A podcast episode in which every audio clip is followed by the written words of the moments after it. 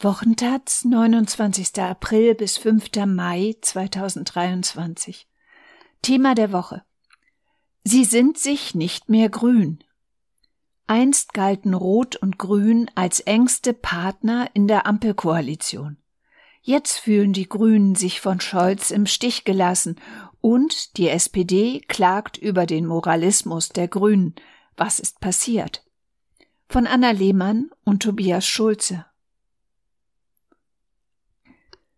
Als der Berliner CDU-Politiker Kai Wegner am Donnerstag mit Ach und Krach im dritten Wahlgang zum regierenden Bürgermeister der Hauptstadt gewählt wird und seine Wahl annimmt, greift sich die grüne Spitzenkandidatin Bettina Jarasch kurz an die Stirn und verzieht das Gesicht. Eine Geste, in der alles liegt. Schmerz, Entsetzen und Verzweiflung.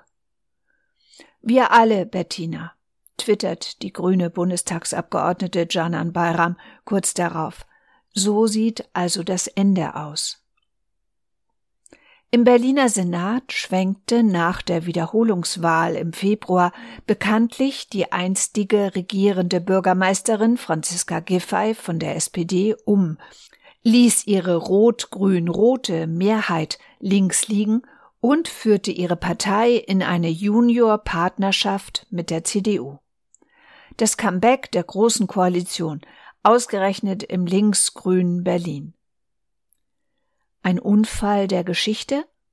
Oder der Anfang einer neuen Ära von Zweierbündnissen mit der Union? Ein Fingerzeig auf künftige Koalitionen auch anderswo? Für Berlin zumindest hat Franziska Giffey ja von einer Richtungsentscheidung gesprochen. Nun ist Berlin nicht der Bund. Doch auch dort in der Ampelkoalition rumpelt es zwischen den einstigen Traumpartnern Grünen und SPD. Von einer Entfremdung ist die Rede. In der SPD ist man zunehmend genervt von den Grünen, klagt über moralischen Rigorismus und Gejammer, wenn mal nicht alle Punkte der grünen Wunschliste komplett umgesetzt werden. Andersherum fühlen sich viele Grüne von der SPD und Kanzler Olaf Scholz bei Konflikten mit der FDP im Stich gelassen. Es knirscht vernehmbar im rot-grünen Getriebe. Ex-grünen Fraktionschef Anton Hofreiter sprach das offen aus. Die Scholz-SPD ist nicht mehr der natürliche Bündnispartner.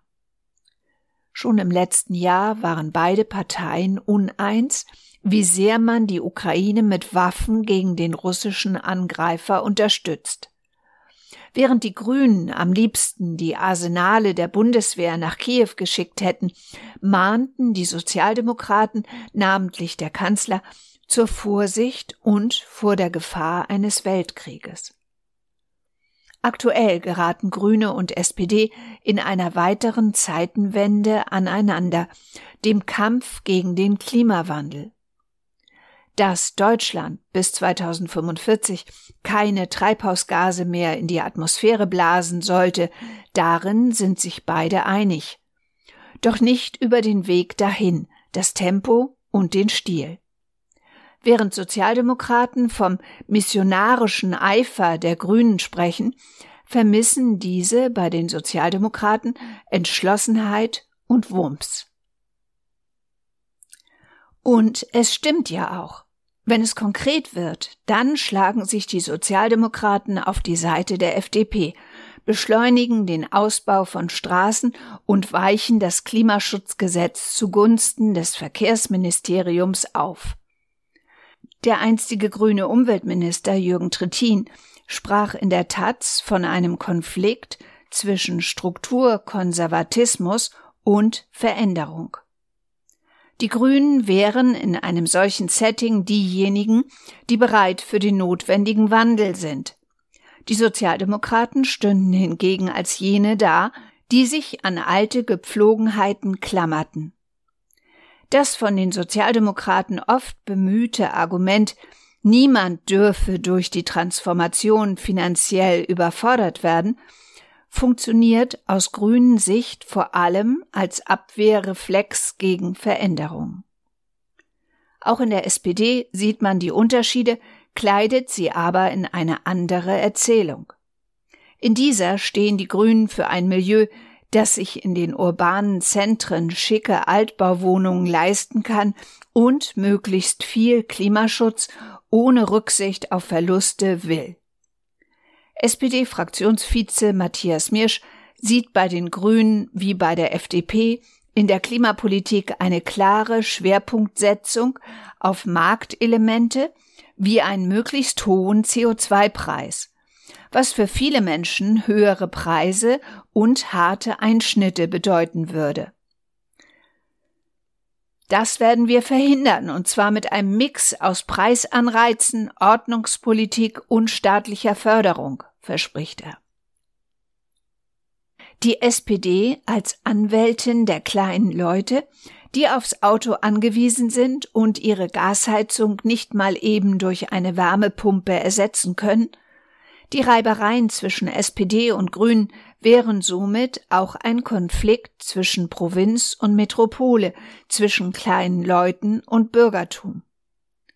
Doch ist der Spalt wirklich so tief? Erstens ist es mitnichten so, dass die Grünen nicht auch staatliche Fördermittel und ordnungspolitische Elemente wollen, Gerade beim Austausch von Heizungen setzt der Wirtschaftsminister auf die ordnende Hand des Staates mit dem Argument, wir müssen die Leute zu ihrem Glück zwingen und verhindern, dass ihre Gasheizungen sie in ein paar Jahren wegen des CO2-Preises in den Ruin treiben. Zweitens gibt es zwischen Grünen und SPD nach wie vor große inhaltliche Schnittmengen, gerade im Sozialen das Bürgergeld, den Mindestlohn und die Kindergrundsicherung wollen eigentlich beide. Doch auch hier treten die Parteien eher als Wettbewerber denn als Partner auf.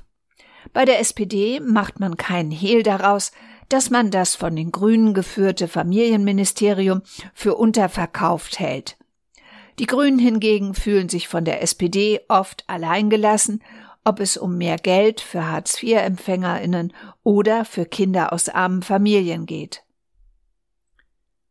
Es sind gerade die ähnlichen Ambitionen, die verhindern, dass man hier zusammenkommt. Grüne und SPD konkurrieren um das gleiche gesellschaftliche Spektrum, die sogenannte Mitte der Gesellschaft. Als die hessischen Grünen 2010 beschlossen, die Grünen sollten führende Kraft der linken Mitte in Bund, Land und Kommunen werden, wirkte das noch wie ein Witz. Als Hofreiter den Slogan 2018 aufgriff, fand man das in der SPD nicht mehr witzig, sondern begriff es als Kampfansage. Die Kellner wollen Chefkoch werden, wie frech. Heute sind sie wirklich fast auf Augenhöhe. SPD-Generalsekretär Kevin Kühnert spricht von unterschwelliger Führungskonkurrenz, die dafür sorge, dass sachpolitische Konflikte häufiger eine machtpolitische Komponente bekommen. Diese Rivalität verhindert, dass SPD und Grüne eine gute Arbeitsteilung hinbekommen. Diese sähe dem Politologen Wolfgang Schröder zufolge so aus, dass die Grünen treibender Akteur der Klimawende sind, während die SPD sie für die kleinen und mittleren Schichten übersetzt. Eine Art Win-Win-Situation. Richtig Fahrt aufnehmen könnte ein rot-grünes Transformationsprojekt aber nur dann, wenn sich beide auch dafür stark machen würden, das nötige Geld zu akquirieren. Eine sozial gerechte Transformation hin zu einer postfossilen Industrienation kostet Billionen. Zwar denken sowohl Grüne als auch SPD über eine Reform der Schuldenbremse nach, sie wollen Vermögende besteuern und Erben stärker in die Pflicht nehmen. Doch eine gemeinsame Strategie für Umverteilung fehlt. Stattdessen verweisen beide auf die Schranken des Koalitionsvertrags, den Finanzminister von der FDP und die vermeintlichen Unzulänglichkeiten des jeweils anderen. Grüne und SPD machen sich im Streit um den viel zu kleinen Kuchen lieber gegenseitig fertig, als gemeinsam daran zu arbeiten, den Kuchen zu vergrößern. Lachender Dritter ist die Union. In Umfragen hat sie mittlerweile einen komfortablen Vorsprung, und nach den nächsten Wahlen könnten ihr in Zukunft mehr Optionen zur Verfügung stehen als bisher. In manchen Berliner Bezirken verbünden sich jetzt selbst die traditionell linken Grünen im Schatten der Landesgroko mit den Christdemokraten. Und in Bremen, wo im Mai gewählt wird, regiert Rot-Grün-Rot zwar einigermaßen rund, nach der Giffey-Erfahrung ist aber kaum anzunehmen, dass sich die Grünen dort nicht vorsorglich in alle Richtungen umschauen würden. Im Bund sind natürlich ebenfalls Szenarien mit der Union denkbar. CDU-Chef Friedrich Merz ist im Moment zwar die Versicherung gegen ein schwarz-rotes oder schwarz-grünes Zweierbündnis, beteuern sowohl führende Grüne als auch SPDler. Anders sähe es aber aus, wenn die CDU 2025 mit einem liberaleren Spitzenkandidaten wie Hendrik Wüst oder Daniel Günther in den Bundestagswahlkampf zöge. In Berlin haben PolitikerInnen von Grünen und SPD in dieser Woche im kleinen Kreis über die Idee einer gemeinsamen Begleitgruppe für die Landesgroko gesprochen. Ein Forum, um im Gespräch zu bleiben und den rot-grünen Nukleus am Leben zu halten. Ein bisschen klingt es nach Selbsthilfegruppe.